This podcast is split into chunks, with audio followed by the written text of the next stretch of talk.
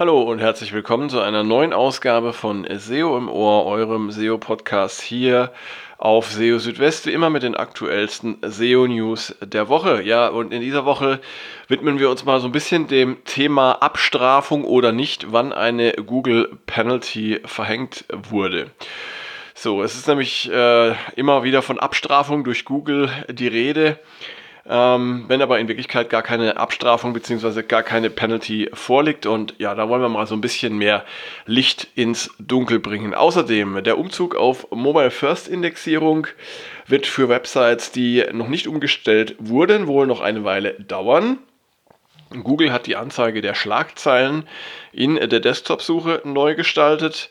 Das Sperren bestimmter URL-Parameter per Google Search Console bedeutet nicht, dass die entsprechenden URLs nicht mehr gecrawlt werden.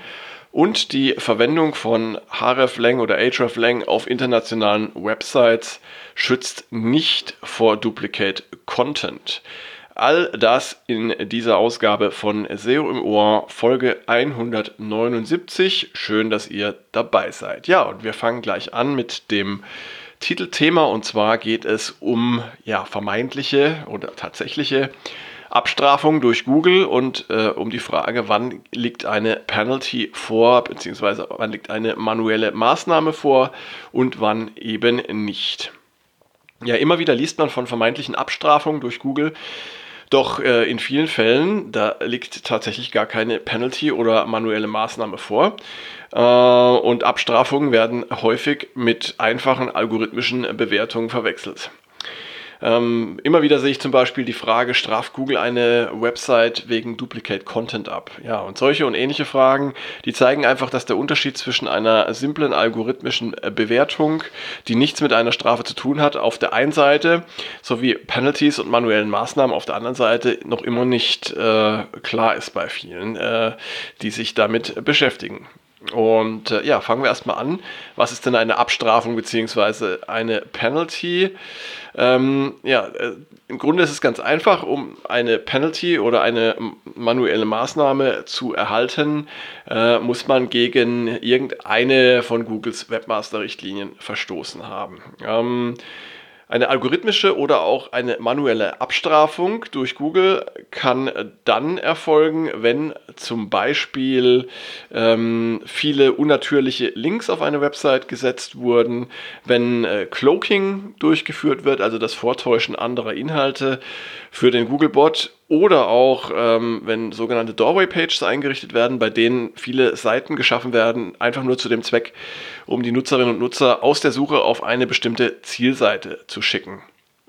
In solchen Fällen ist eine Abstrafung bzw. eine Penalty durch die dafür zuständigen Algorithmen, aber auch durch Mitarbeiterinnen und Mitarbeiter aus dem Google Spam Team möglich. Im ersten Fall spricht man dann von einer algorithmischen, im zweiten Fall von einer manuellen Penalty bzw. einer manuellen Maßnahme.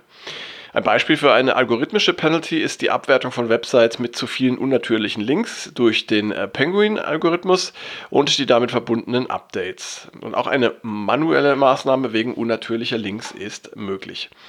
Ähm, Anders als bei einer algorithmischen Penalty erhält man bei einer manuellen Maßnahme einen Hinweis in der Google Search Konsole und hat die Gelegenheit, die Ursachen der Abstrafung zu entfernen und einen sogenannten Reconsideration Request einzureichen. Also ähm, äh, erstmal alle Probleme zu beseitigen und dann eben äh, um eine erneute Prüfung bitten, ähm, damit dann die manuelle Maßnahme aufgehoben wird.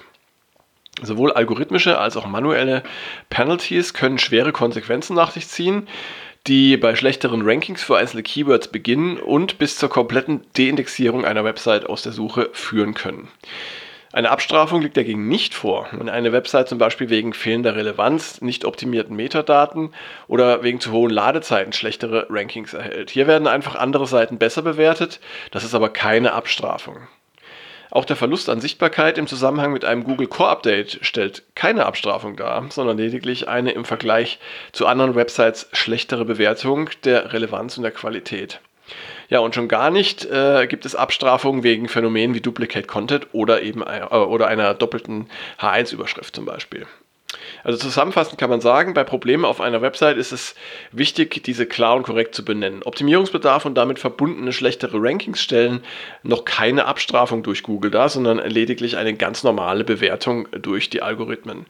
Eine Penalty und damit eine Abstrafung setzt äh, dagegen einen Verstoß gegen Googles Webmaster-Richtlinien voraus. So kann man das ähm, in Kürze zusammenfassen.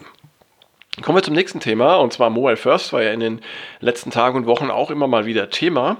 Und da habe ich jetzt auch aktuelle frische News äh, für euch, die ich jetzt gerade im äh, aktuellen Google SEO äh, Webmaster Hangout eingesammelt habe am heutigen Freitag. Und zwar ähm, wollte ich nochmal äh, wissen, wegen eines konkreten Falls einer Website, die noch nicht auf Mobile First umgestellt war, was denn da die Ursache sein kann. Und äh, ja, ich ähm, hatte da eine Website betrachtet, bei der es so eine Mischung gibt aus ähm, ja, einer separaten Mobilvariante für manche Seiten und ähm, responsiven Seiten für andere.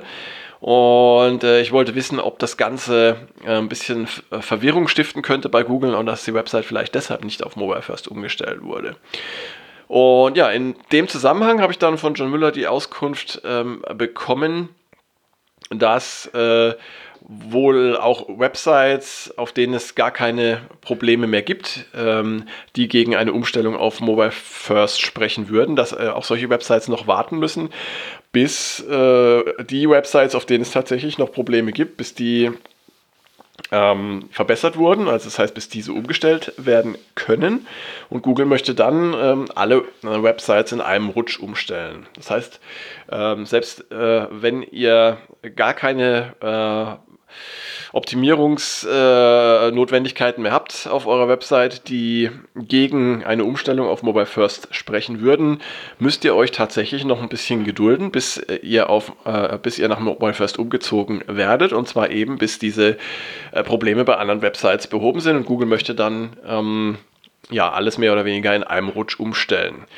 Und auf meine Frage, wie lange man denn warten solle, bis das passiert, ähm, hat John Müller nochmal gesagt, es gibt keinen festen Termin, darüber hatte ich auch schon berichtet, aber er würde mal mit dem ersten Halbjahr des nächsten Jahres rechnen. Sind wir also mal gespannt, was sich da äh, tun wird, aber auf jeden Fall, wenn ihr jetzt noch nicht Mobile First seid, würde ich jetzt erstmal ähm, sofern ihr jetzt keine schwerwiegenden Probleme festgestellt habt, äh, die Füße stillhalten und noch ein wenig abwarten. Ähm, noch ein Thema zu International SEO. Ähm, darauf, darüber bin ich auch gestolpert in dieser Woche und zwar wieder mal was im Zusammenhang mit Href Lang. Ähm, da habe ich äh, erfahren, da, oder hat äh, auch wieder John Müller gesagt, dass Href Lang nicht vor Duplicate Content schützt. Ähm, wenn ihr die Situation habt, ihr habt eine Website mit ähm, Inhalten, die ja ähnlich oder vielleicht sogar gleich sind, ähm, die aber für verschiedene Länder ausgespielt werden sollen. Ja, also ihr habt hier zum Beispiel äh, Inhalte für Deutschland, äh, für Österreich und die Schweiz, alles äh, deutschsprachige Inhalte, ähm, sind alle ähnlich oder gleich. Ihr habt die aber in unterschiedlichen Verzeichnissen oder unterschiedlichen URLs und habt die auch schön mit hreflang miteinander äh, verknüpft. Ähm, dann kann es aber dennoch sein, dass Google diese Inhalte als Duplicate Content wertet und dann ja nur eine dieser Versionen in der Suche anzeigt. Und das kann dann letztendlich die Folge haben, dass äh, Nutzer zum Beispiel in Österreich äh, die deutschsprachigen Ergebnisse angezeigt bekommen oder dass die Schweizer die, österreichischen, äh, die österreichische Seite angezeigt bekommen. Und ja, das ist tatsächlich der Fall, beziehungsweise kann tatsächlich passieren. Und John Müller hat dazu auch noch gesagt, wenn man tatsächlich möchte, dass man unterschiedliche Inhalte äh, oder dass Google unterschiedliche äh, Inhalte für unterschiedliche Länder indexiert, dann muss man eben auch unterschiedliche Inhalte anbieten. Ja? Also hreflang schützt nicht unbedingt vor Duplicate Content. Dann gibt es ein neues Feature in der Google Desktop Suche.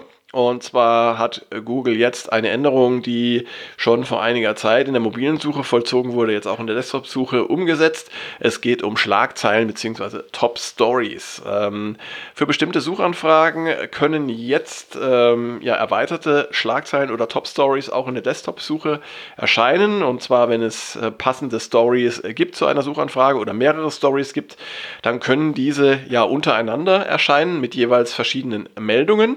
Und das kann kann dann schon äh, den Effekt haben, dass dieser Schlagzeilenblock auf der Suchergebnisseite äh, ordentlich groß wird und viel Platz einnimmt. Ja, also das heißt, dass es jetzt mehr Chancen gibt, mit dieser Änderung auch in der Desktop-Suche äh, in den Schlagzeilen aufzutauchen. Das wird also vor allem für all diejenigen interessant sein, die mit ihrer Website eben auch ähm, ab und zu in den Schlagzeilen oder in den Top-Stories erscheinen. Und ähm, dann habe ich noch was für euch zum Thema ähm, URL-Parameter-Tool in der Google Search Konsole. Äh, mit diesem Tool kann man ja Google zum Beispiel mitteilen, dass URLs mit bestimmten Parametern äh, ja, nicht berücksichtigt werden sollen. Zum Beispiel bei URL-Parametern, die sich nicht auf die inhaltliche Darstellung auswirken. Gutes Beispiel dafür sind immer Session-Parameter. Äh, denn äh, solche URLs können wenn sie gecrawlt und in, indexiert werden, zu Duplicate Content führen. Und mit diesem ähm, URL-Parameter-Tool in der Google Search Konsole kann man Google eben mitteilen, hier diese URLs mit den und den Parametern eben nicht berücksichtigen, weil sie eben keine Auswirkungen auf die Inhalte haben. Wenn man das macht, dann bedeutet das aber nicht, dass Google das Crawlen dieser URLs komplett einstellt. Das hat John Müller auf Twitter mitgeteilt diese Woche. Wenn man möchte, dass Google bestimmte URLs überhaupt nicht mehr crawlt, dann äh, muss man die in der robots.txt zum Crawlen sperren. Das URL-Parameter-Tool ist ohnehin nur mit Einschränkungen äh, empfohlen und zwar nur in den Fällen, in denen äh, man eine neue Website hat, wenn sich URL-Parameter ändern oder wenn es sehr viele URL-Parameter auf einer Website gibt. Denn normalerweise kommt Google mit URL-Parametern recht gut zurecht, ohne dass entsprechende Angaben per Tool äh, gemacht werden.